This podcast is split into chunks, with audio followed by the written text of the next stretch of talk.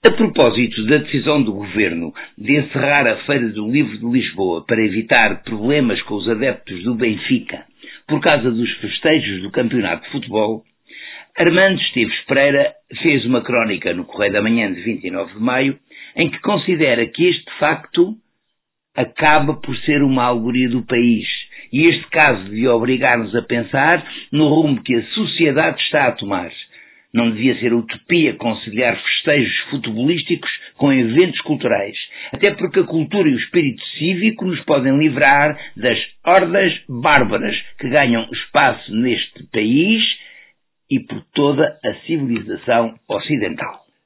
O Manuel S. Fonseca responde com nova crónica no Correio da Manhã de 30 de maio, onde encara como ligeiramente demagógica a polémica sobre o fecho da Feira do Livro o cenário de um país a descambar para o grunho por causa dos energúmenos da bola é bem mais exagerado que a prematura morte anunciada de Mark Twain. José Júdice, no tal e qual de 31 de maio, concorda com a decisão do governo de encerrar a Feira do Livro porque imagine-se o que seria se milhares de adeptos fossem confrontados com livros. Ainda lhes dava uma coisa. João Aguiar, no seu Diálogo das Compensadas, cuja versão teatral o Fartias cá tem atualmente em cena no Seminário Maior de Coimbra, afirma um jogo de futebol é um exercício de concentração, mas é uma espécie de anticatarse, porque não purifica.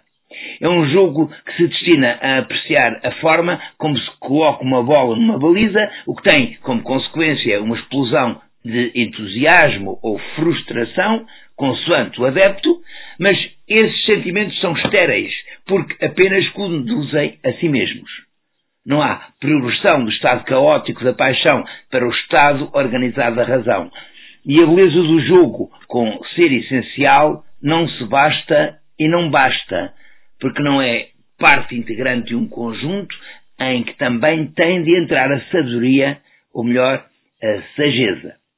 Sem o conjunto, a beleza não passa de cenário para um espetáculo. Eu, cá por mim, que eu acho é que nenhum destes autores aborda aquilo que na verdade conta na diferenciação entre futebol e livros. A maçaroca. Se às centenas de milhões de euros do negócio do futebol se tirarem três zeros, ficam as centenas de milhares de euros do negócio dos livros. É como comparar o Recio com a Rua da Betesga.